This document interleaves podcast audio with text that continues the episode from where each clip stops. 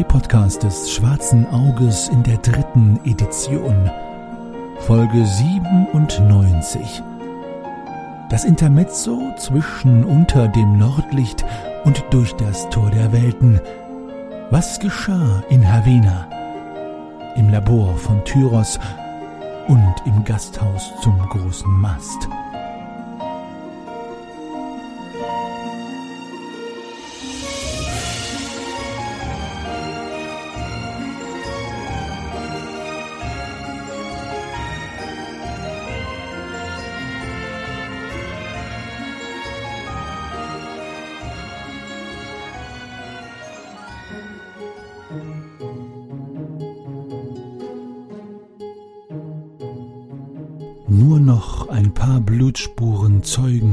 Einstigen Schwarzmagier und Meister der Chimären Zorbaran.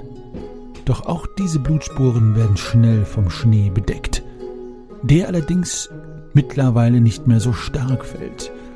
Denn mit der Befreiung Lysiras von ihrem Fluch, der geschmolzenen Statue und dem Wiederkehren ihrer firnelfenhaften Natur, taut auch das ewige Eis und weicht dem etwas milderem Schnee und der milderen Kühle, die der Frühling mit sich bringt. Nun heißt es Abschied nehmen. Die Schwafelheldinnen sind froh, dass sie dieses Kapitel hinter sich lassen können und dass sie dem Alchemisten Tyros Brahe nun wenigstens einen Splitter des Polardiamanten in Form der Kette um den Hals der Reifkönigin mitbringen können. Lysira ist ebenfalls, auch wenn etwas wehmütig, neugierig auf die Welt, die weiter im Süden liegt. Die norbardischen Einwohner dieses Dorfes sehen ihre Reifkönige nicht so gerne gehen, auch wenn der ein oder andere, besonders der jüngeren Mitbewohner, froh ist, das Joch los zu sein. Besonders als Lysira entscheidet, zum Gram von einigen der Schwafelheldinnen, ihren Goldschatz dem Dorf zur Verfügung zu stellen für den Wiederaufbau. Von Zoberan fehlt weiterhin jede Spur. Der Gletscherwurm wird ihn wohl in irgendeine Höhle gezerrt haben und dort als essbaren Wintervorrat halten. Es bleibt zu hoffen, dass der Gletscherwurm danach die Finger von den Dorfbewohnern lässt. Ansonsten wird es wohl an den Schwafelhelden sein, hier wieder einmal herzukommen und für Recht und Ordnung zu sorgen. Der Tag des Aufbruchs steht bevor und die Schwafelhelden reisen beschwerlich mit einem improvisierten Dachsschlitten, sie nehmen die Dachse von Zauberans Dachsscheune, wieder nach Farlon zurück. Dort ist der Händler froh, sie wiederzusehen und versorgt sie mit allem, was sie brauchen für die lange Rückreise ins Mittelreich. Die Nevesinnen, die dort im Dorf sind, sowieso von etwas Aberglauben gezeichnet, sehen es gar nicht gern, dass eine weiße Elfin eine sogenannte weiße magische Frau, die noch verschrien war als düstere Vorbotin der Geschichte, nun in ihrem Dorf verweilt und schließen sämtliche Läden und Türen. Und lediglich die neugierigen Augen der Kinder blitzten hier und da durch die Rillen durch. In Falon wartet auch wie verabredet eine Kutsche von Tyros Brahe finanziert, die die Helden wieder Richtung Mittelreich bringen soll. Die Reise geht östlich des Alavesees vorbei. Durch die Elfengebiete Oblaresim, Kysira und Kirasim. Abgesehen von Lorana, die wieder einmal neugierig und froh ist, sich mit ihresgleichen oder zumindest halb ihresgleichen abzugeben, ist es Lysiras Neugier, die beinahe ein Weiterkommen verhindert. Diese Neugier ist von gegenseitiger immens. Denn auch die Waldelfen, die hier leben, wollen viel über Lysira und die Firnelfen wissen und auch die ominösen Anspielungen auf eine mächtige Elfe, die dort oben im Norden irgendwo hausen soll und Lysira den Stein gegeben hat, sorgt für Neugier, aber auch Angst. Die Schwafelheldinnen können nicht herausfinden, um welche Elfen es hier handelt, aber die Angst der Waldelfen von dieser legendären Kreatur macht ihnen doch zu denken. Hoffentlich werden sie in späteren Kapiteln ihrer Abenteuerlaufbahn nicht mit dieser Heldin konfrontiert.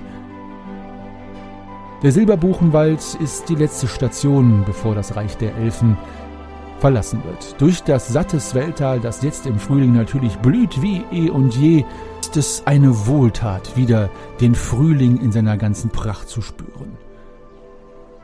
das Taschgebirge hinter sich gelassen, an der Messergrassteppe vorbei, bis nach Andergast, wo sie erstmal ein paar Tage verweilen und wieder die Zivilisation ihr eigen nennen können. Lorana und Lysira streifen durch die Wälder. Die große Zivilisation interessiert Lysira zwar, aber überfordert sie auch. Und sie muss erstmal Bekanntschaft machen mit der regulären Flora und Fauna von Andergast. Es gibt dann einen Abstecher nach Westen. Anstatt über Honingen nach Süden zu reisen, geht es über Winhal und Boxhaag bis nach Nostria, wo sie den armen Edelgeborenen Grimm vom See an der Burg Nostria beim König zurücklassen. Dieser nimmt ihn auf, denn als sein Ritter will er, dass er auf dieser Burg gehegt und gepflegt wird. Er ist kaum ansprechbar, faselt etwas von Eiskönigen, Gletscherwürmern, magischen Zauberern und schwarzer Magie. Er wird wohl wieder zu sich kommen, doch es wird eine Weile brauchen, bis er wieder ganz seiner Kräfte Herr ist. Trotzdem bekommt er mit, als seine Schwafelheldinnen und Gefährtinnen weiter gen Süden reisen wollen und versucht mit letzter Manneskraft aus seinem Bett aufzustehen. Doch es ist sinnlos. Er wird erstmal nicht mehr Teil dieses Abenteuers sein. Die Schwafelhelden reisen an der Küste des Meer der Sieben Winde entlang, über Lingwin, Nordhag und Dela bis nach Havena, wo ein weiteres interessantes Kapitel auf sie wartet. Denn Tyros Pra wird sich bestimmt schon die schwefelverätzten Hände reiben bei dem Gedanken daran, endlich den Polardiamanten oder zumindest einen Teil des Polardiamanten in die Finger zu kriegen. Wir schreiben den 21. Raja 997 nach Bosbarans Fall. Mit Desira im Schlepptau haben sich die Schwafelheldinnen aufgemacht, nach einer wieder mal etwas unruhigen Nacht im großen Mast zur Krakeninsel, einem Stadtteil von Havena, der von dem großen Beben verschont geblieben ist und man sagt, dass die echten alten Havener mitsamt den alten Traditionen hier noch ein Bollwerk gegen die Moderne darstellen. Hier befindet sich Tyros' Labor und zu Hause, wobei eigentlich sein ganzes Heim einem Labor gleichkommt. Die Schwafelheldinnen klopfen zaghaft an die Tür und Lysira ist auch unter ihrer weißen Haut anzusehen, dass sie blass ist. Denn mitsamt ihrem Splitter des Polardiamanten, einem etwas der Sage nach zauseligen Alchemisten vorgeführt zu werden, schmeckt ihr gar nicht. Ja, ihr lieben Schwafelheldinnen, wie es schon eben beschrieben worden ist, habt ihr euch den Weg zur Krakeninsel gebahnt. Im Schlepptau hat der Lysira mitsamt der Kette, wo der Splitter des Polardiamanten ist. Ihr habt euch verabredet, euch hier zu treffen, seid heute Morgen aus dem Gasthaus zum großen Mast aufgebrochen. Alle seid ihr da, bis auf Grimm, den ihr in Nostria zurückgelassen habt, und Shahim, der bis jetzt noch nicht aufgetaucht ist, aber wahrscheinlich gleich um die Ecke päsen wird. Aber so oder so steht ihr vor dem Labor, die Adresse, die euch genannt worden ist. Ein eigenartiges, windschiefes Haus, deren, ich sag mal, schwefliger Geruch schon von weitem zu riechen ist. Und von drinnen dringt ein etwas bläulich-ominöses Licht nach außen aus den kleinen Butzenfenstern. Wer von euch traut sich denn zu klopfen, wenn überhaupt einer? Es ist an euch. Ja, ich sehe da jetzt keinen Grund, warum ich nicht klopfen sollte. Also ich gehe hin und klopfst klopfe. Ja. Es tut sich aber nicht. Ich klopfe nochmal. Du klopfst lauter. Ich will auch mal klopfen. Ich komme, ich komme. Die Tür öffnet sich mit einem leisen Quietschen. Ah, da seid ihr ja. Meiner Treue. Garoschem, äh, herzlich willkommen. Tyros. Garoschem, Tyros. Dürfen wir eintreten? Ja, kommt rein, kommt rein. Ah, das muss äh, die besagte Dame sein. Ähm, äh, fehlt nicht jemand? Ja, Shahim, ich weiß auch nicht, der schläft vielleicht noch. Vielleicht war das alles zu viel für ihn. Ich glaube, der kommt gleich nach. Das ist ja ein schönes Heim hier, Tyros. So heimelig. Hm. Ja, danke, danke. Führt euch herein, erst so durch, durch einen kleinen Eingangsbereich, wo auch noch tatsächlich ein paar Kleiderständer und so etwas sind. Dann geht es durch eine Bibliothek, die man hier vielleicht gar nicht erwartet hätte. Mit einigen Werken, die euch leider so gar nicht interessieren. Und dahinter geht es in das Laboratorium, das tatsächlich in Stein gemauert ist. wohl weil es dort auch manch einmal mit Mixturen zu sich geht. Es sieht aber nicht ganz so aus, wie sich Klein Eirik vielleicht ein Laboratorium vorstellt. Es ist nicht so, dass an jeder Ecke etwas brodelt und dingt. Tatsächlich ist es so, dass es auch viele Karten gibt, gerade Sternkarten. Es gibt da verschiedene Kessel, aber keine Kochkessel oder Hexenkessel gar. Nein, nein. Mehr so zylindrige Objekte, die an Metallbeinen befestigt auf dem Boden stehen und unter denen man mit so Kohlepfannen ordentlich einheizen kann. Auch verschiedene optische Gerätschaften sind zu bewundern und sogar zwei Gegenstände. Da müsst ihr eine Weile vielleicht überlegen, was es ist. Könnt es dann aber erkennen, das eine ist eine Scheibe, auf der man Aventurien sehen kann, aber auch noch andere Landumrisse. Und dann gibt es noch eine Kugel, auf der auch solche Umrisse abgebildet sind und solche Karten. Aber ihr seid echt völlig enttäuscht. Es gibt auch einen steinernen Tisch auf denen so verschiedene Reagenzien stehen und von wo es auch ein wenig merkwürdig riecht. Ich will die Scheibe mal anfassen. Kann man die in die Hand nehmen? Vorsichtig, vorsichtig, das ist sehr wertvoll. Was, was bildet es da? Ich habe das noch nie gesehen. Das ist das Derre-Rund. Es ist fraglich, wie adäquat es ist, aber. Was für ein Hund? Das Derre-Rund. Okay. Und was kann es? Hm. Es zeigt Derre. Lorana, leg's doch bitte vorsichtshalber wieder hin. Okay. Weil ihr müsst wissen, Lorana ist da im hohen Norden auch schon ein Missgeschick geschehen mit diesem Stab, den sie da bei sich trägt. Dann stellen wir das lieber zur Seite. Was kann denn dieses runde Objekt hier in diesem Raum? Diese Kugel hier? Er zeigt das dere rund. Auch. Aber was ist der Unterschied zwischen dem flachen Ding und dem runden? Das ist ein großer wissenschaftlicher Streit, müsst ihr wissen. Ah. Das eine ist rund und das andere ist flach. Und, und so eiförmig? Würde das nicht auch gehen? Das wäre so eine Art Kompromiss aus beiden. Ihr beliebt zu scherzen. Wie wär's denn mit einem Quader? Ja, Greifax. Oder so ein, so ein Ding mit Haaren. Ding mit Haaren? Äh, jedenfalls, äh, wir sind ja aus einem Grund hier. Ja, ja, erzählt. Äh, wie ist, wie ist es euch ergangen? Ihr seid, ihr seid wieder hier. Ähm, Mehr oder weniger. Habt, habt ihr, ihr habt euch nicht so klar ausgedrückt, als ihr euch angekündigt habt. Aber ich soll dieser Dame dort helfen, nicht wahr? Womit genau? Ich guck nur ähm, verwundert in der Gegend rum. Ist es wirklich so, wie ihr angedeutet habt? Ähm, ähm, diese, diese, ihr, werte äh, Dame, ähm, ihr habt ihn? Ich tue so, als würde ich mich am Hals kratzen und möchte damit aber zeigen, dass sie den da am Hals hängen hat. Ja, hm. ein Splitter. Das alles? Ja, wir konnten den ganzen Polardiamanten leider nicht mehr ausfindig machen. Er scheint nicht mehr in seiner Gänze zu existieren, aber diesen Splitter hatte Lysira eben noch. Und nun ja, da haben wir sie einfach mitgebracht. Ich merke irgendwie, dass irgendwie über mich geredet wird und greife so an meinen Hals, wo der Splitter und meine Fiole hängen und gehe erstmal so ein bisschen skeptischen Schritt zurück und gucke in die Runde. Naja, Lysira, wir hatten das ja schon angesprochen, dass wir den brauchen. Darf ich den einmal sehen? Mhm. Na gut, und ich nehme den Splitter vom Hals ab in die Hand und würde ihn ausstrecken, aber nicht zulassen, dass er ihn erstmal mir wegnimmt. Schaut ihn euch an schaue ihn mir an, greife nach einer äh, Lupe und schaue ihn ganz genau an. Faszinierend, faszinierend. Das Experiment könnte auch mit dem Splitter gelingen. Und ihr seid gerade rechtzeitig. Nicht umsonst habe ich euch jetzt hergebeten. Die Sterne stehen günstig, dass wir es heute Nacht probieren können. Welches Experiment denn genau? Was genau wollt ihr denn da eigentlich experimentieren? Das war doch die Verabredung, mit Verlaub. Ja, aber was genau wollt ihr denn experimentieren? Ist es gefährlich? Gefährlich? Also, so weit würde ich nicht gehen. Aber ich meine, wenn man genau wüsste, was bei einem Experiment passiert, müsste man es ja nicht durchführen, nicht wahr? wenn ihr versteht, was ich meine. Aber man muss ja irgendwelche, irgendwelche Vermutungen haben, was passieren könnte. Welchen Zweck hat denn das Experiment? Man experimentiert ja nicht einfach drauf los, ohne nicht irgendwie ein Ergebnis vorher zu ahnen.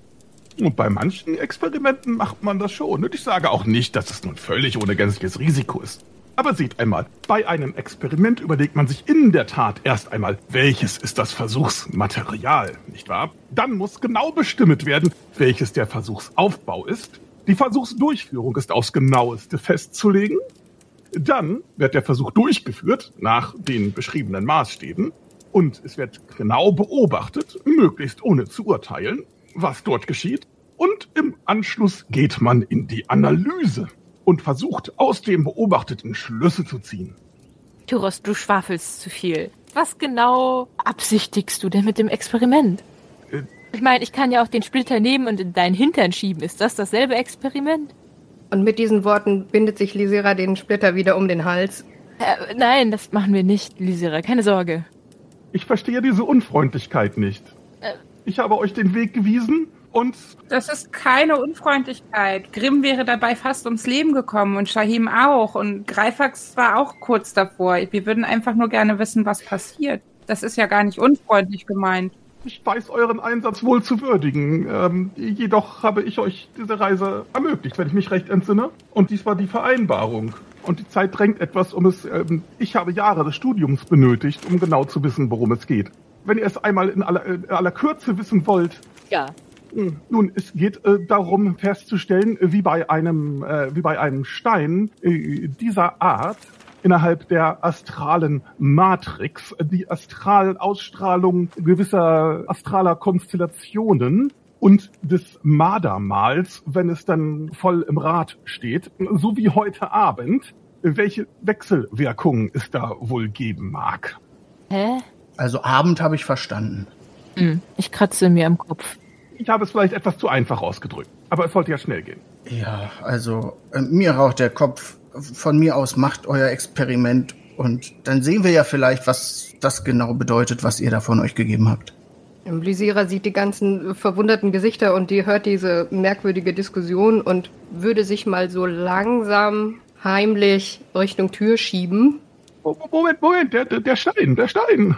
Äh, Lysira, äh, Merkt euch meine Worte. Das kann ein durchbrechender Erfolg werden. Lisira, du kannst ihn doch danach wieder haben. Bist du sicher? Du hast doch nicht mal verstanden, was er mit dem Stein machen will. Ja, er will sich den Stein näher angucken, gucken, was da passiert, aber der, der Stein, den braucht er halt nur als irgendein Zwischending dafür, wenn ich das richtig verstanden habe. Also es hieß doch, irgendetwas Böses soll verhindert werden.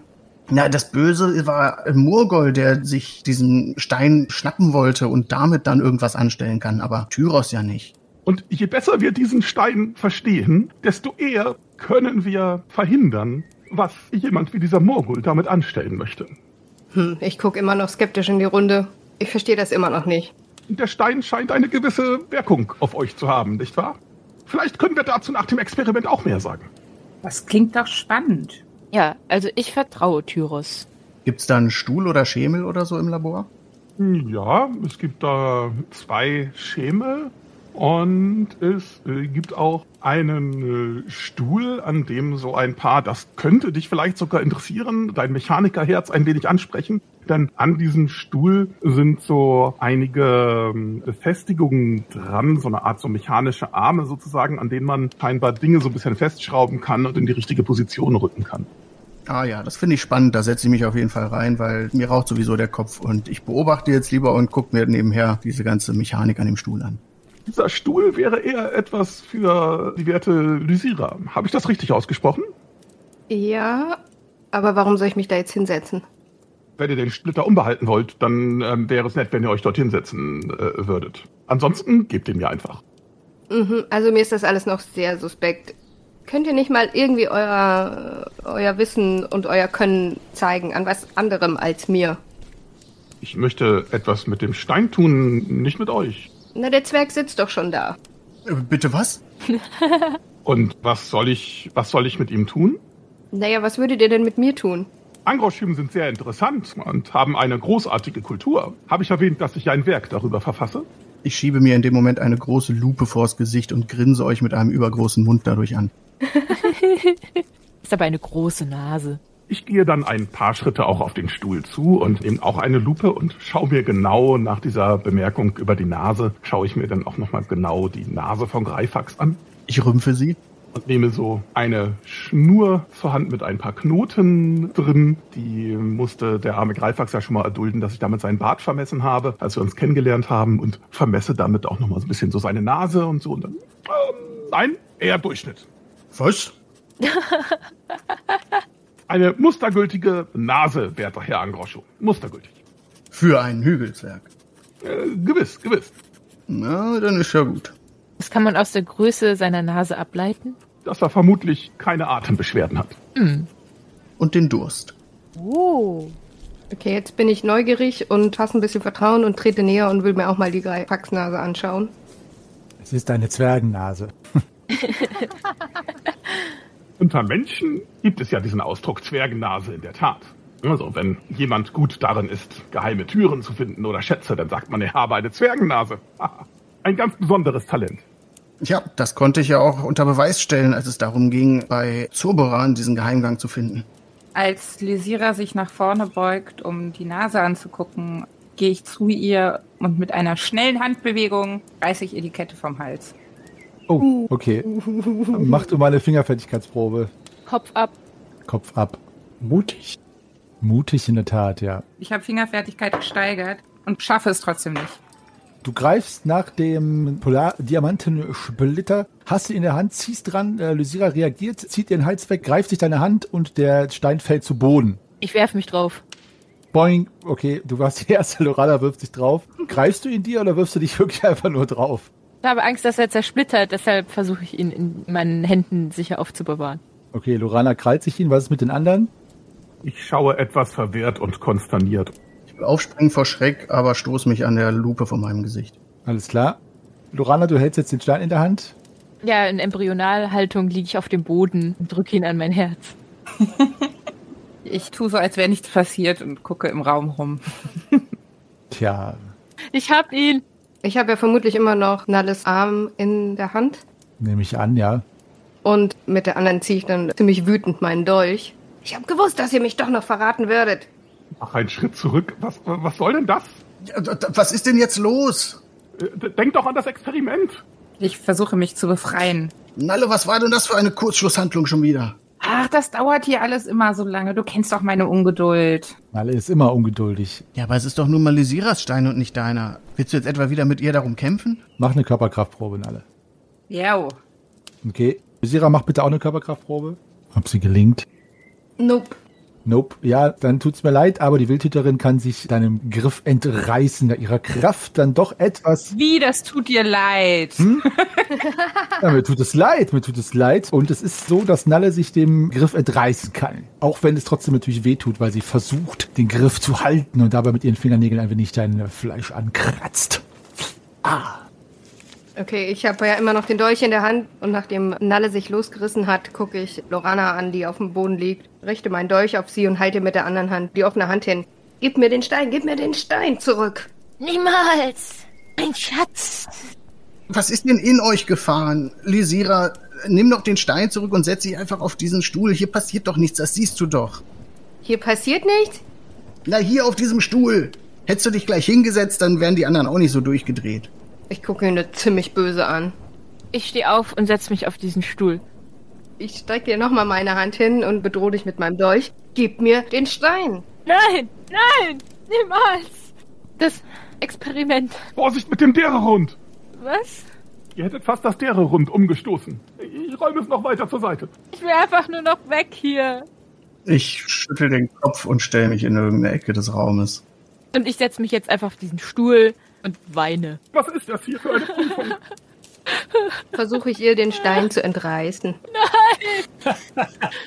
Tyros, starte das Experiment. Wie soll das denn gehen, wenn ihr den Stein da so haltet? Gelingt mir das, den Stein zu entreißen? Lysira macht eine Fingerfertigkeitsprobe. Da. Nein. Ja, Der Stein, der ist doch nun an die Virtualisierer, hat mit ihm Kontakt. Es gibt zwei Möglichkeiten des ordentlichen Versuchsaufbaus. Ich verwende den Splitter allein oder die Virtualisierer mit dem Splitter um den Hals setzt sich in diesen Stuhl. Beides ist möglich. Aber sie will ja nicht. Moment, Lysira hat jetzt mit Fingerfertigkeit den Stein geschnappt. Jetzt habt ihr den beide fest. Jetzt macht mal sowohl Lorana als auch Lysira eine Körperkraftprobe. Und wem es gelingt, der hat den Stein an sich gerissen. Wenn es beiden gelingt, dann sagt mir bitte, wer es weiter unterboten hat. Acht. neun, Okay, was sind eure Körperkraftwerte? Zehn. Zehn. Okay, dann ist es Lorana mit der 8. Also, Lysira, du hast quasi einen Teil der Kette in der Hand und ziehst dran, aber kannst es äh, Lorana nicht aus den Händen ziehen. Trotzdem sind deine Finger jetzt quasi in dieser Kette verknotet, aber Lorana kann es mit eisernem Griff weiter in ihrem Herzen halten. Und jetzt zerrt daran herum. Oh, Hesinde, hilf! Hesinde, hilf! Können wir das denn nicht vernünftig lösen? Muss das denn nun hier kombativ im Gange sein? Aber sie will ja nicht. Wer- Werte Lysira, wäre das nicht etwas für euch, wenn, wenn ihr diesen Splitter bekommt und ihr setzt euch in diesen Stuhl mit dem Splitter um den Hals und dann machen wir das Experiment? Wie wäre das? Da bin ich auch dafür, des lieben Friedens willen. Nun gebt den Stein zurück. Das tut mir leid, Lysira. Wenn er diese Verräter hier aus dem Zimmer schickt, dann lasse ich vielleicht noch mit mir reden. Aber mit denen hier, Das ist eine sehr gute Idee, eine sehr hervorragende Idee, wahrlich, Hesinde. Danke. Ja, also, gebt ihr doch mal den Splitter und dann alle hinaus hier. Hinaus, hinaus. Hier muss gearbeitet werden. Okay. Ich auch? Ja, du auch.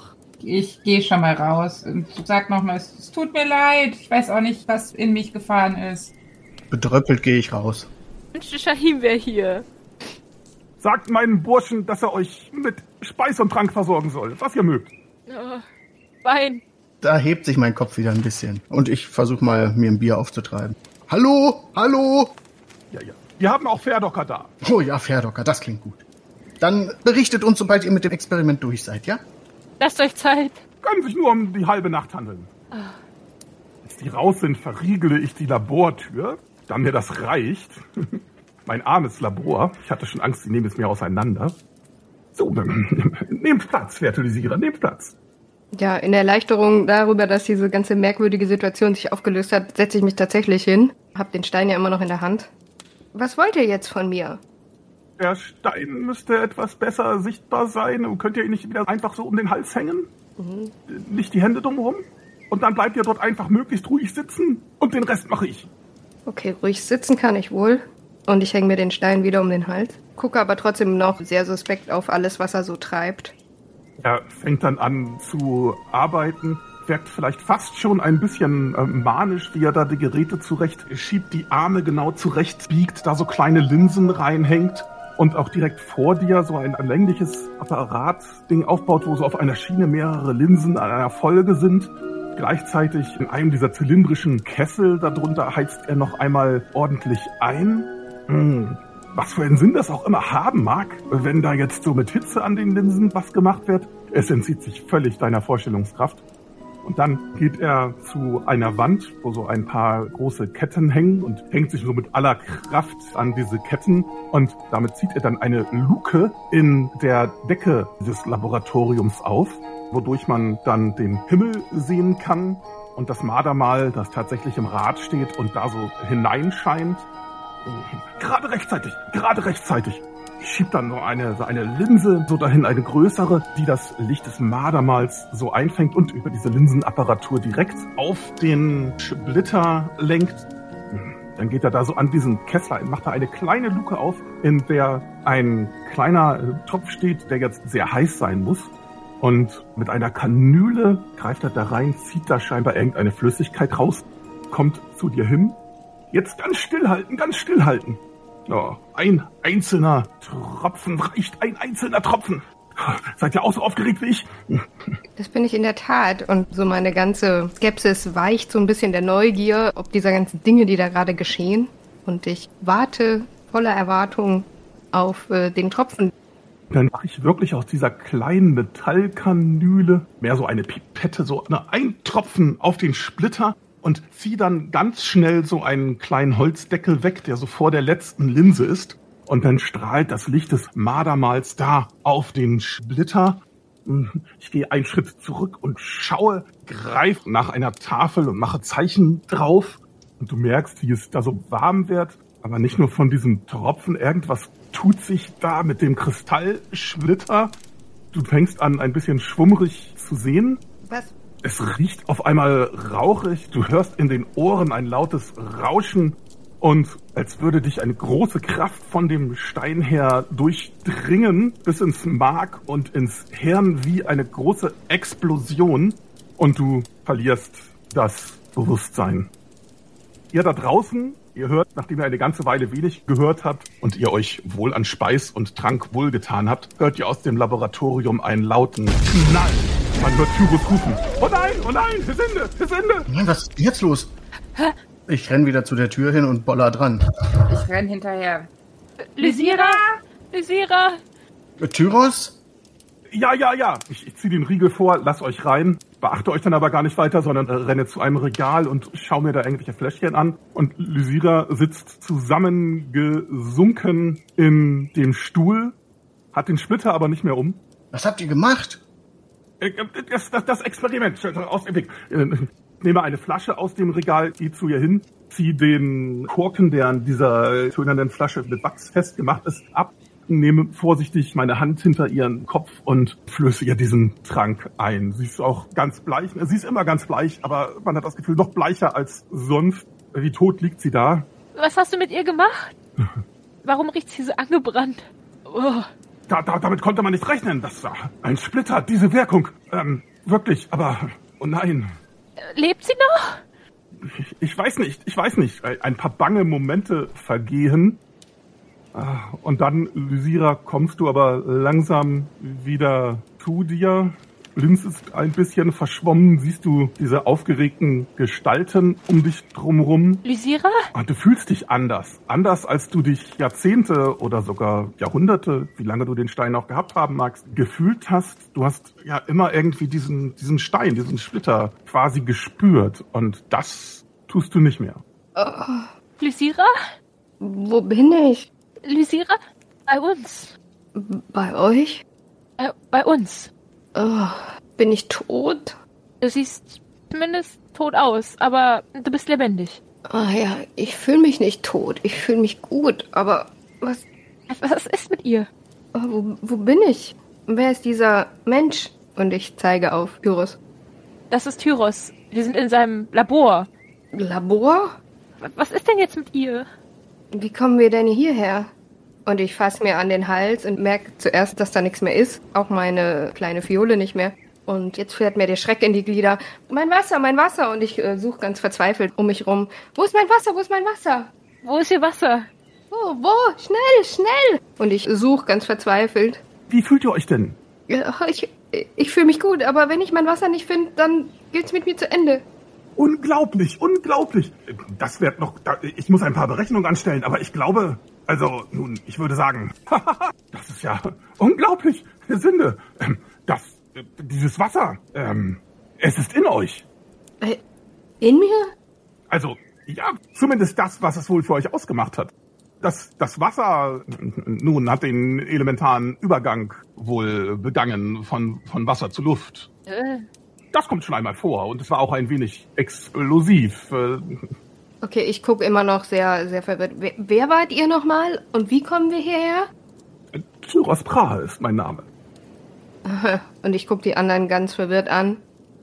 Hauptsache, du lebst, oder? Also, auch ohne Wasser. Was, was tun wir denn hier? Wo sind wir denn hier? Es ging um den Polardiamantensplitter. Und Tyros wollte ein kleines Experiment mit ihm durchführen. Und es war ein voller Erfolg. Ja, offenbar. Ich fühle mich sehr gut. Okay, kannst, kannst du aufstehen? Macht mal bitte alle eine Intuitionsprobe außer Lysira. Die ist ja gerade ein bisschen anderweitig prädisponiert. Jo. Ei. Das äh, Ausbleiben eures Wüstensohns zur verabredeten Ort und Zeit kommt jetzt euch nochmal ins Gedächtnis. Nur nochmal so für euch als SpielerInnen. Sind wir denn jetzt hier fertig? Also ich meine, wenn das Experiment ein Erfolg war, dann können wir jetzt auch wieder zurück in die Taverne. Ja, äh, gewiss, gewiss. Ich denke, der Stein ist zu weit. Nun, es war eine Art. Also ich konnte nicht damit rechnen, dass es eine derartige astrale Entladung gibt. Ich, ich werde ihn, äh, ich werde ihn weiter untersuchen. Ähm, äh, fürs Erste ist der Stein, ähm, wie würdet ihr das sagen? Ähm, ich würde sagen, nun neutralisiert. Ich werde einmal genauer untersuchen, was, was noch in ihm steckt. Also ist er dann jetzt sicher vom Murgol? Ja, gewiss ist er hier bei mir sicher vor diesem Unhold. Na, wo ist er denn jetzt, wenn er sicher ist? Ich ähm, habe ihn vorsichtshalber direkt ähm, ein wenig sicherer äh, verwahrt.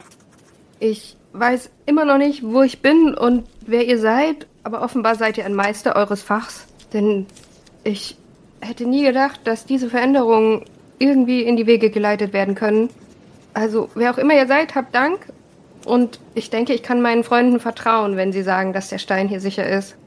Also ich, werde ihn in einem besonderen Gefäß aus Koschbasalt ummantelt mit Blei aufbewahren und nur zur Untersuchung herausnehmen. Es wird äh, unmöglich sein, ihn aufzuspüren, wenn er in diesem äh, Gefäß äh, verwahrt ist. Und es ist ja nicht der ganze Diamant auch. Ja, eben, eben. Kommt gerne wieder. Ich werde euch dann über meine Forschungsergebnisse berichten. Da nehme ich euch beim Wort. Na, das scheint ja, als sei dann nochmal alles gut gegangen. Frau Tombler Hottemosch. Ja. Er nimmt ein Tuch und wischt sich noch ein bisschen Ruß aus dem Gesicht und hat so eine halb abgebrannte Augenbraue so über dem, über dem rechten Auge. Da ist jetzt nur noch so halb die Augenbraue da und der Rest ein bisschen verkohlt. Aber er sieht sehr glücklich aus. Das ist mir immer noch leid. Kanalle. Hat ja jetzt auch funktioniert letztendlich. Und Lysira ist dir ja nicht böse, oder? Böse? Sie kann sich gar nicht mehr daran erinnern. Und ich muss schmunzeln. Oh, ich könnte jetzt aber einen Tee trinken. Das heißt, ähm, ja, äh, wenn wir dann hier fertig sind, ich mache mir ein bisschen Sorgen um Shahim, warum der noch nicht aufgetaucht ist. Stimmt. Ja, der könnte uns jetzt einen Tee kochen. Dann sollten wir vielleicht. Ja, Freund aus der, aus der Wüste. Ja, ja, ihr solltet ihn suchen. Ich habe auch Arbeit. Ähm, ja. Arbeit, Arbeit. Vielen, vielen Dank. Kommt gerne wieder. Ähm, äh, auf bald. Geht, geht, geht, geht. Auf bald. Geht. Ja, äh, so, sollte ein Murgol hier auftauchen, hütet euch vor ihm und sagt ihm bloß nicht, wo der Splitter ist. Und sollte Shahim auftauchen, wir sind wieder zurück in der Taverne im Gasthaus. Zum großen Mast. Ah, Ja, mit einem großen Mast. Mhm. Sehr schön, sehr schön. Nun denn, bis bald. Ihr verlasst das Labor. Ja, ich habe das Verdocker noch in der Hand und nehme das für den Weg mit. Die Zwölfe mit euch.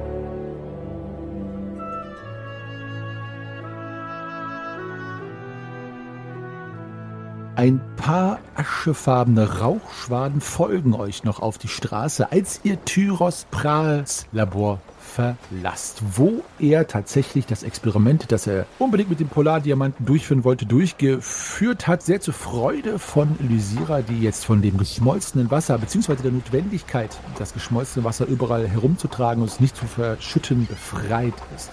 Ihr steht jetzt in den Straßen von Havena. Es ist noch ein paar Tage bis zum Praios-Monat und bis zu den namenlosen Tagen. Wie euch allerdings aufgefallen ist, ist Shahim im Labor von Tyros Prahl zum besagten Experiment nicht aufgetaucht. Und auch als ihr auf die Straßen geht und euch umseht, ist keine Spur von ihm zu sehen. Liebe Schwafelheldinnen, sagt mir doch einmal, was ihr jetzt tun wollt. Es ist an euch. Weiß jemand, wo Scheim sein könnte? Der, ich, ich weiß es nicht, schläft der immer noch? Aber Es passt eigentlich gar nicht zu ihm, einfach nicht aufzutauchen. Nein, überhaupt nicht. Mensch, da muss doch irgendwas vorgefallen sein. Ey, lass doch mal im Gasthaus nachschauen. Ja, gute Idee. Du wolltest zum Gasthaus gehen? Ja, das ist ja das, wo ich vermute, dass er da irgendwie noch in seinem Zimmer, wenn dann ist, oder wir vielleicht Hinweise finden. Gut. Ihr bahnt euch den Weg zum Gasthaus durch die Straßen von Havena und seid natürlich froh, jetzt wieder dem milderen Wetter Alberniens ausgesetzt zu sein und genießt. Die Stadt Lysira ist natürlich sehr neugierig und bleibt immer wieder an irgendwelchen Ständen und Läden und Schauregalen stehen, aber wird von euch natürlich weitergezerrt, denn ihr wollt wissen, wie es um euren Wüstensohn bestellt ist, warum er nicht da ist. Das Gasthaus zum großen Mast ist das, wo ihr schon äh, mehr als einmal abgestiegen seid. Und als ihr in das Gasthaus kommt, tritt der Wirt mit seinem großen, speckigen Bauch wabernd vor ihm her, schiebend auf euch zu. Er hat einen hochroten Kopf und scheint irgendwie aufgewühlt zu sein. Da seid ihr ja. Was ist denn da los da oben? Hä? Was, was, was soll los sein? Na, ich dachte, aber einer von euch seid ihr nicht auf euren Zimmern? Diese Geräusche oben, dieses Gefasel. Na, wir, wir sind ja offenbar hier. Das muss Shahim gewesen sein. Sch schnell, lasst uns nachschauen. Er guckt die Treppe hoch und spricht ein kleines Stoßgebet zu Travia. Da oben geht irgendwas vor sich. Äh, Aus euren Zimmern. Ich dachte, ihr wärt da oben und schreibt sonst was für einen Schabernack. Was habt ihr denn gehört? Ja, äh, komisches Murmeln und ein Ausrufen, so wie ein Schreck und immer wieder die Tür und ich, ich war auch kurz oben und habe geklopft und es hat niemand reagiert. Mit den Zwölfen. Schnell, lasst uns nachsehen. Ja, los, los. Oh, jetzt mache ich mir wirklich Sorgen. Renne hinterher. Macht alle mal eine Mutprobe, nur so um zu gucken, wie geheuer euch das ist, was da vor sich geht. Ich renne die Treppe hoch. Ich bin mutig. Ja, aber sowas von. Lysira ist nicht so mutig. Ich greife Lesira am Schlawittchen und ziehe sie hinter mir her. Ja, so ein Gasthaus ist halt auch, kennst du nicht, ne? Das stimmt natürlich. Und was sehen wir? Ja, also erstmal seht ihr den, den Gang und dann seht ihr den Flur, wo zur rechten Seite die Tür zu eurem Schlaf gemacht ist. Ihr habt ein gemeinsames Schlaf gemacht, das ist in Gasthäusern und Tavernen durchaus üblich und ihr habt das Glück gehabt, eine Schlafstätte zu finden, wo ihr alle untergekommen seid. Was euch aber auffällt, ist, dass das Fenster am Ende des Flures, wo ihr steht, mit einer großen Decke verhangen ist, so als hätte jemand versucht, den Flur abzudunkeln. Und zu eurer Rechten ist die Tür zu eurem Schlafgemach, die ist allerdings verschlossen. Macht mal eine Sinnesschärfeprobe, bitte, alle von euch. Ich spitze die Ohren. Okay. Ja, ich spitze die Nüstern. Ja, spitzen die anderen auch irgendwelche anatomischen Dinge an sich? Nö, ich bin zu aufgeregt. Lysira spitzt, aber vergebens. Lysira ist spitz? ja. Alles klar. Alrighty. Okay, also, die von euch, die die Sinnesschärfeprobe geschafft haben, ihr habt das Gefühl, dass ihr, als ihr oben auf die Treppenflucht getreten seid, ihr ein eigenartiges, unwirkliches Flüstern gehört habt. So als würde jemand, ich sag mal, etwas aufgeregt zu sich selber sprechen oder zu irgendeinem kleinen Kind oder so. Ein bisschen manisch. Also es treibt euch schon, besonders Lysira, die ja eh nicht vom Mut gesegnet ist, gerade ein bisschen Schauer über den Rücken. Und es kommt aus eurem Schlafgemach. Und von Shahim ist immer noch keine Spur. Hört es sich denn an wie Shahim? Hast du die Sinnesschärfeprobe bestanden? Nein, ich höre es nicht, ja. Dann hörst du gar nichts. Hört es sich denn an wie Shahim? Es ist schwer zu sagen. Also, ihr habt es gerade vernommen und als ihr aufhorcht, war es schon wieder verstummt. Also, jetzt gerade ist es leise, deswegen kann ich es euch nicht sagen, leider. Ich rufe seinen Namen. Shahim! Shahim! Dein Ruf verhallt im Flur. Keine Antwort. Ja, auf zur Tür. Versucht die aufzumachen. Ja, sie ist abgeschlossen. Versucht mein Fuß sie aufzumachen. Hm, Hast du auch deinen Hammer dabei? Äh, Ja, ich versuche sie erstmal einzukicken. Das ist ja nur ein Gasthaus, die ist ja nicht groß verriegelt wahrscheinlich. okay, okay. Okay. Dann mach gerne eine Körperkraftprobe. Ähm, hat funktioniert. Gut. Du trittst gegen die Tür und dann merkst du, dass es quasi nicht ein klassisches Schloss war, das die Tür verschlossen hat, sondern dass es irgendwie so scheint, beziehungsweise du bist dir ziemlich sicher, dass von der Innenseite Dinge dagegen gestellt worden sind. Die Tür ist jetzt einen Spalt auf und heraus guckt. Yukasa Yadayak! Mach die Tür wieder zu! Äh, Das Licht los! Und ich drücke die Tür wieder zu. Shahim, was ist los? Jetzt hört ihr nichts mehr. Also wir stehen jetzt wieder draußen und du stehst drin, oder wie? Shahim ist drin, ja. er kann ja durch die Tür sprechen. Du musst lauter sprechen. Er hat irgendwas mit Licht gesagt, das Licht soll nicht rein. Also ihr hört jetzt, wie an der Tür irgendwie Dinge kratzen und irgendwie wie so Möbel rumgeschoben werden. Und dann öffne ich die Tür kurz, gucke euch mit weit aufgerissenen Augen an und sage, Rastulas Lockenpracht, los dann, schnell rein mit euch! Schnell! Los, rein, Leute. Ja, husch, husch. Und ich gucke auf den Flur, ob noch irgendwer da ist, der irgendwas sieht, der nicht zu uns gehört oder so. Es ist keiner da, nein. Und die Tür wieder zu. Ihr seid alle drin? Ja. Ja. Tür ist wieder zu? Mhm. Es ist dunkel im Raum. Uh. Reflexhaft geht meine Hand auch schon an meine Laterne, aber da du gesagt hast, lass das Licht nicht rein oder so, mache ich sie noch nicht an. Aber geht die nicht von selber an? Ja, ich habe ja da diese Abdeckung immer drüber. Ach so, okay. Was ist denn los? Was machst du hier? Freunde, Freunde, ich, ich weiß auch nicht, was. Ich, ah, ich äh, bin total äh, irritiert und verwirrt und ähm, Ich gehe auf ihn zu und fühle seine Stirn. Oder ich versuche seine Stirn zu fühlen, aber es ist ja dunkel. Vielleicht patsche ich ihm auch einfach ins Gesicht. Ich weiß es nicht. also so ein bisschen sehen müssen wir ja können, ne? Würde ich jetzt mal so. ein bisschen. Also Shahim hat tatsächlich, genau wie auf dem Flur, die Fenster verhangen mit den dicken Decken und Wolldecken, die dort auf den Betten liegen. Und es dringt natürlich trotzdem hier und da ein kleiner Lichtschein rein. Also ihr seht euch schemenhaft, ja, schon, doch. Genau. Du packst mir an den Kopf, ja? Also so an, ne? Ich pack dir an die Stirn, ja. Okay, dann nehme ich deine Hand. Nein, nein, nein, hier, hier, nicht, ich will jetzt fühl mal hier und ich lege deine Hand auf ein Objekt, was da auf dem Tisch liegt. Spürst du was? Macht es was? Was, was ist das denn? Zeig doch mal her.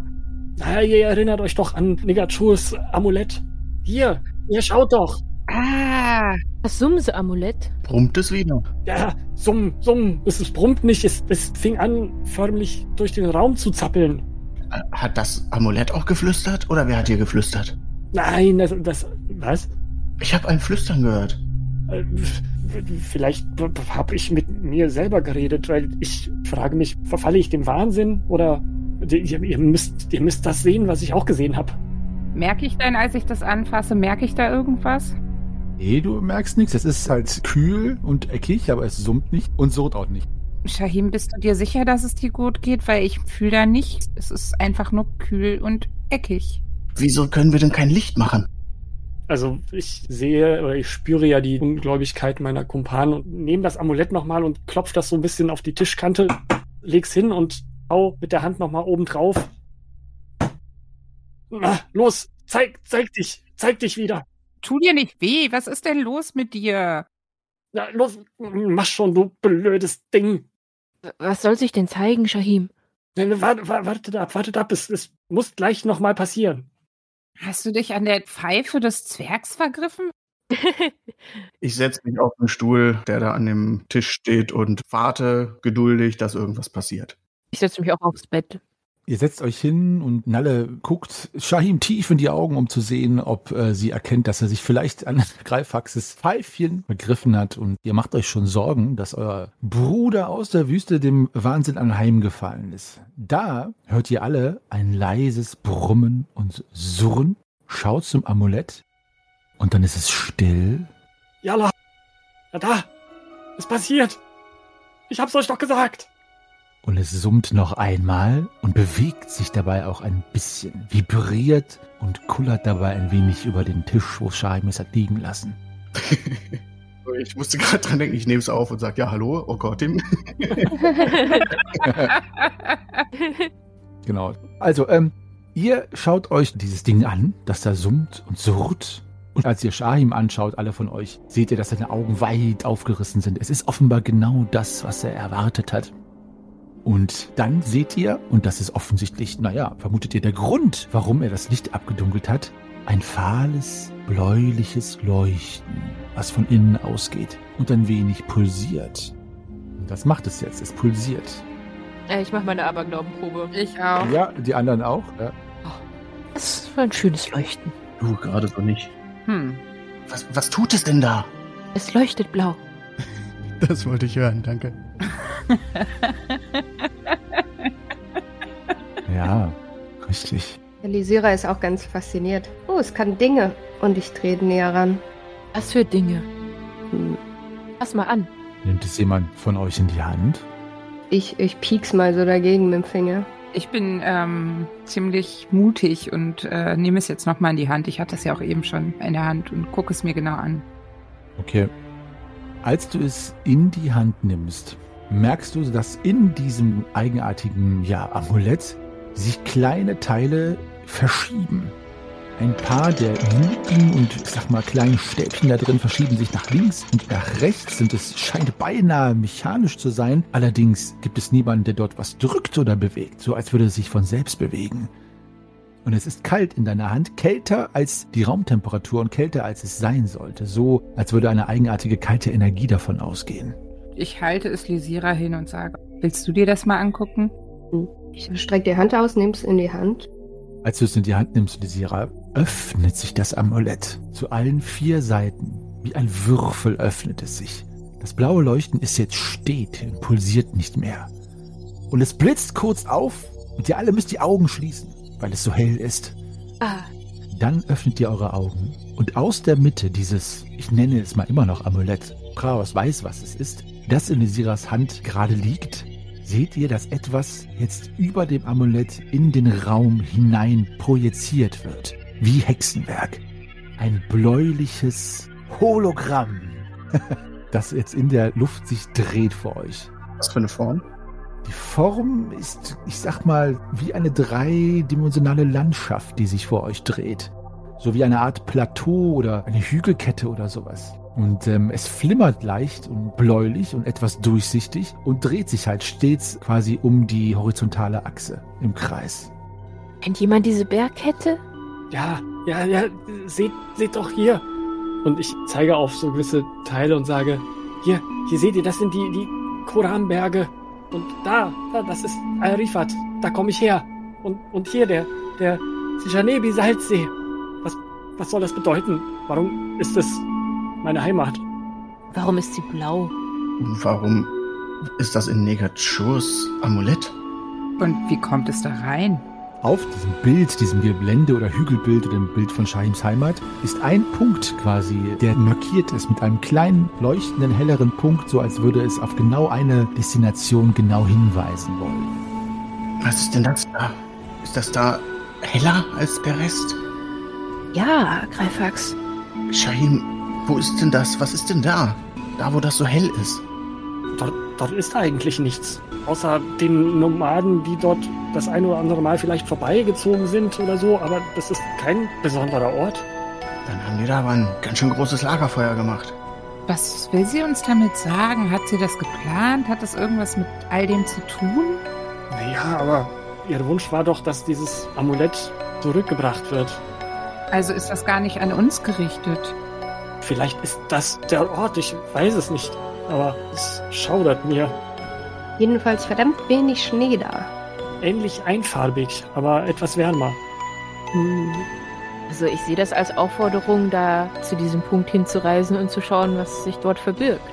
Und wenn es vielleicht auch eine Warnung ist, dass von dort irgendwie etwas Böses ausgeht, dann müssen wir auf jeden Fall dorthin, weil dort lebt meine Familie und mein, äh, mein, mein, mir fehlt das Wort. Pferd? Nein, was äh, sind es auch Stämme? Ja, ne? Ja, Eine Stämme. Ja. Ja, dann. Ich meine, wir haben doch auch nichts Besseres zu tun. Oder habt ihr irgendwas für nächste Woche geplant? ich bin auf einem Geburtstag eingeladen. Silvana. Ah, ich auch.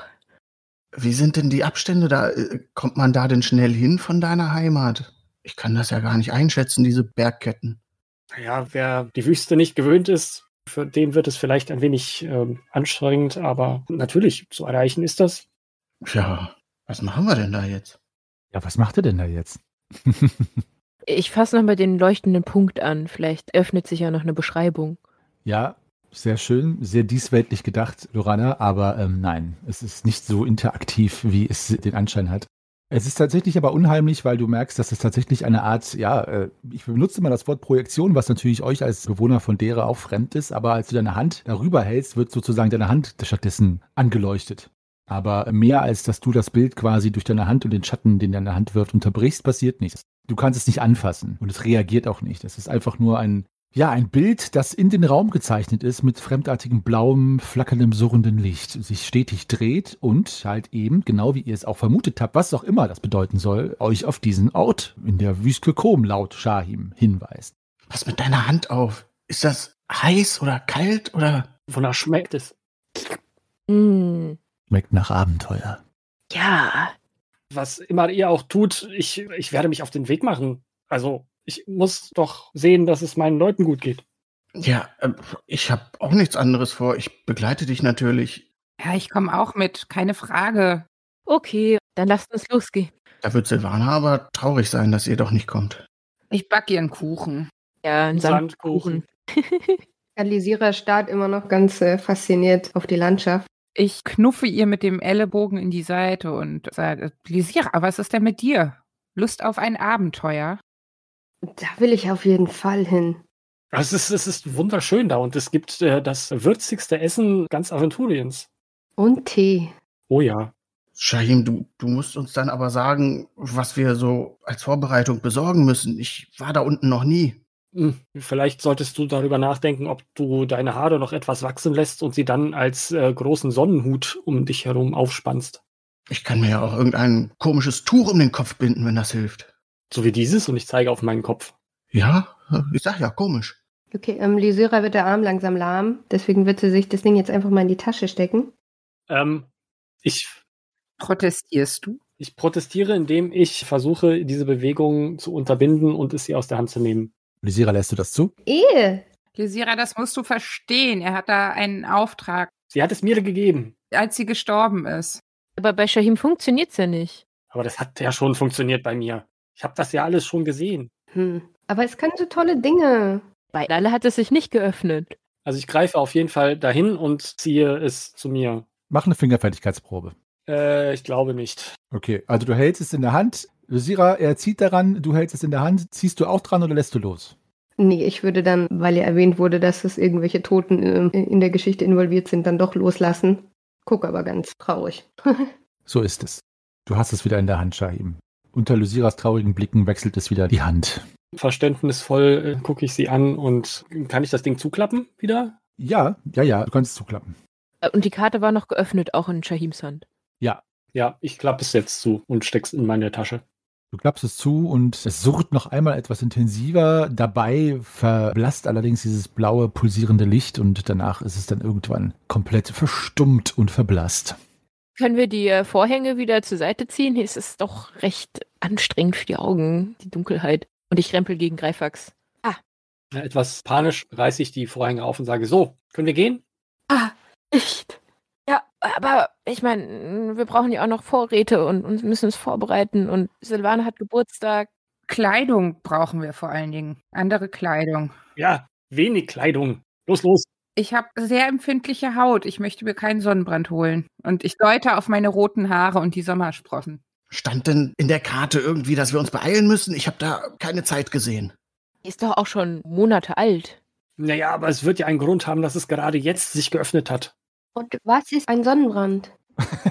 Aber auf den einen Tag wird es doch nicht ankommen. Wir gehen jetzt einkaufen, du sagst uns, was wir brauchen und dann gehen wir geplant los und nicht so Hals über Kopf. Shahim, wir können jetzt leider nicht sofort los. Bald kommen die Tage des Namenlosen. Ach, namenlos, schnamenlos. Rastula sagt da was ganz anderes. Ich weiß, dass Rastola da was anderes sagt, aber ich möchte nicht reisen. Da, da können wir auf gar keinen Fall reisen. Das wird ja eine Weile dauern, bis wir da unten sind. Und dann fallen wir auch so stark auf, wenn wir die Einzigen sind. Die überhaupt vor der Tür sind. Dafür begegnen wir niemandem. Außer vielleicht gottlose Räuberbanden, die uns überfallen. Also ich möchte nicht das Haus verlassen. Aber die treffen wir doch sowieso. Wie immer. Aber irgendwo müssen wir auch einkehren, oder? Also, Es tut mir leid, aber dann, dann bleibe ich hier. Da können wir diskutieren, wie wir wollen. Ich werde das Haus nicht verlassen. Ich werde mich auch nicht in so eine unbekannte Gegend stürzen, ohne den Schutz der Zwölfe über mir zu wissen. Das ist dir unbekannt, aber mir nicht. Und schau mal, wo wir herkamen jetzt, da kannten wir uns auch nicht gerade aus.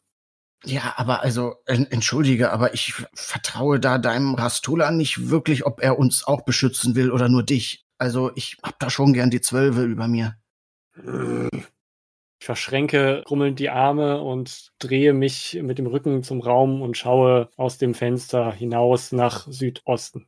Um meinen Standpunkt klar zu machen, verschränke ich auch die Arme und setze mich aufs Bett.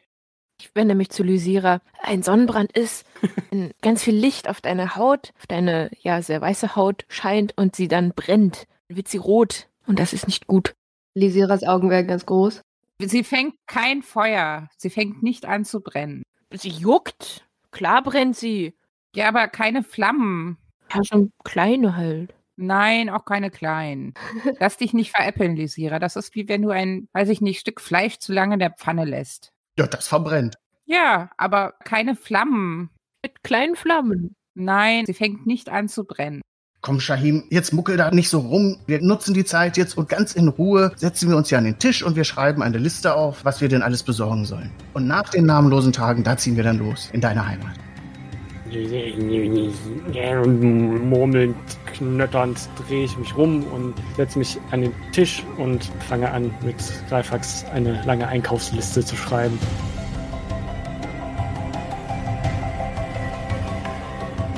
Oh, ho, ho, vom einen Abenteuer in das nächste Abenteuer. Gerade habt ihr mit viel Ach und Krach und meisterlicher Gnade das Polareis überlebt und schon wollt ihr dem Ruf eines mysteriösen Echsenamuletts folgen und dazu noch in die Wüste reisen, zu irgendeinem Punkt von einer astralen Projektion. Was soll das überhaupt sein? Ich glaube, es ist die Ausgeburt eines gewissen Fuchses, der uns da einen Streich spielt. Nun, die Schwafelheldinnen werden auch diesem Genre-Crossover gewachsen sein. Also, wie geht es weiter in der Wüste? Werden sie dieses Plateau oder diese Höhle oder was auch immer es ist finden? Und was wird sie dort erwarten? Warum hat die Echse Nigachur darum gebeten, dieses Amulett nach Hause zu bringen? Kommt sie etwa aus der Wüste? Und wie immer stelle ich mir die Frage, und diese Frage solltet ihr euch auch stellen, ein wohlgehüteter Schatz einer Echsenschamanin? Von wem oder von was wird dieser wohl bewacht? Und wie wird sich Lysira, die sich nun für dieses Abenteuer den Schwafelhelden angeschlossen hat, in der Wüste schlagen? es wird sich zeigen. Beim nächsten Abenteuer durch das Tor der Welten oder die Gefangenen des Sternenmeers.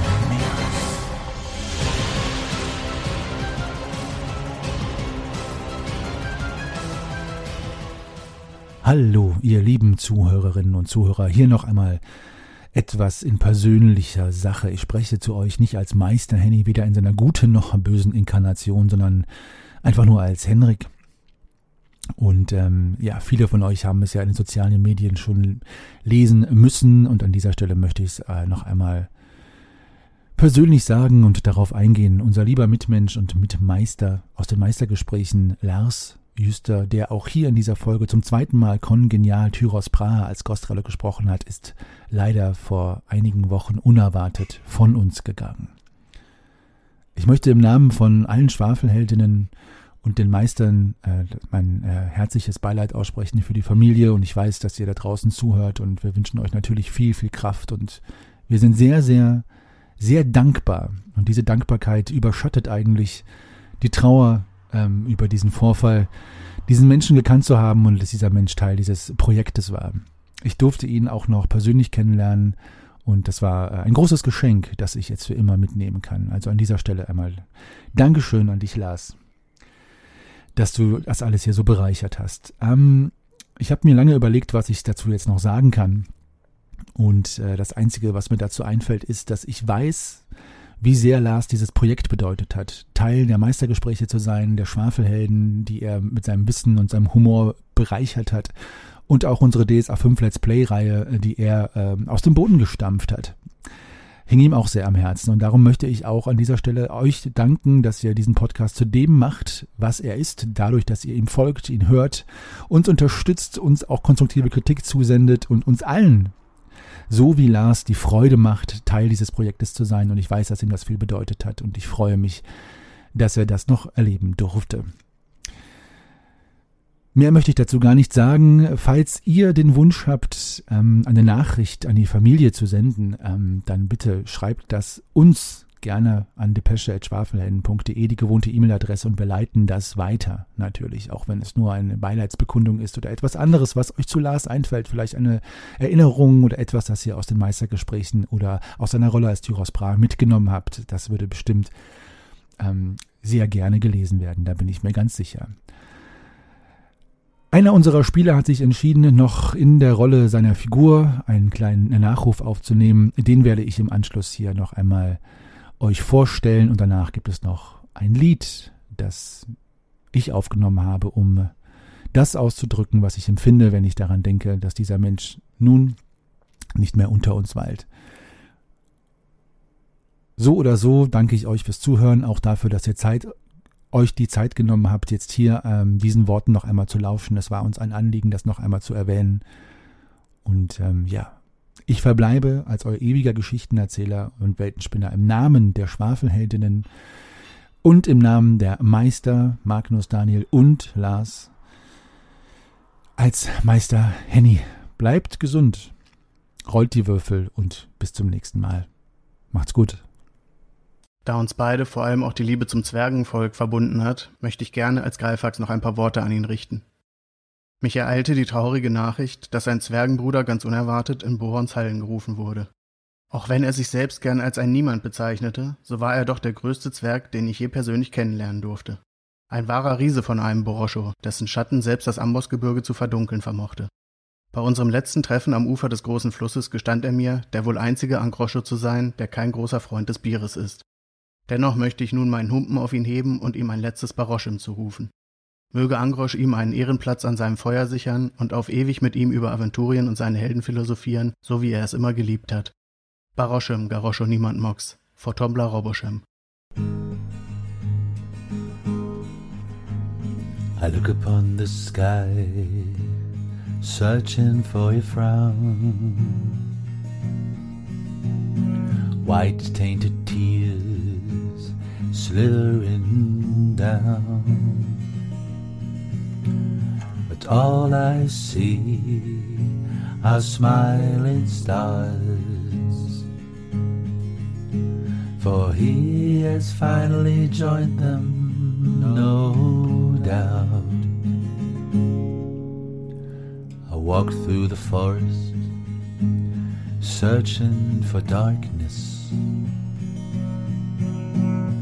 withering trees and treacherous creeks. But all I see is a blooming flower. For he has returned to the earth, no doubt. Fare thee well, our giant master, storyteller and weaver of worlds.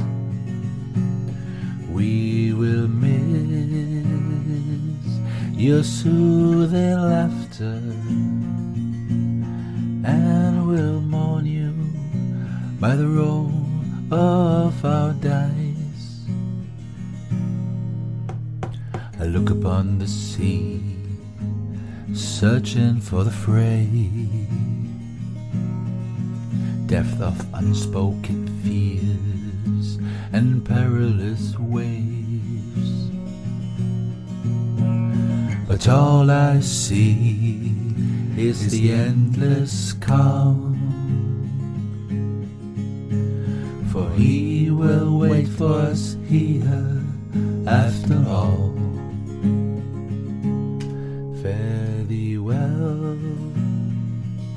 Our fair companion law keeper and guardian of dwarves. May your light guide us hereafter until it leads us to the nether hall.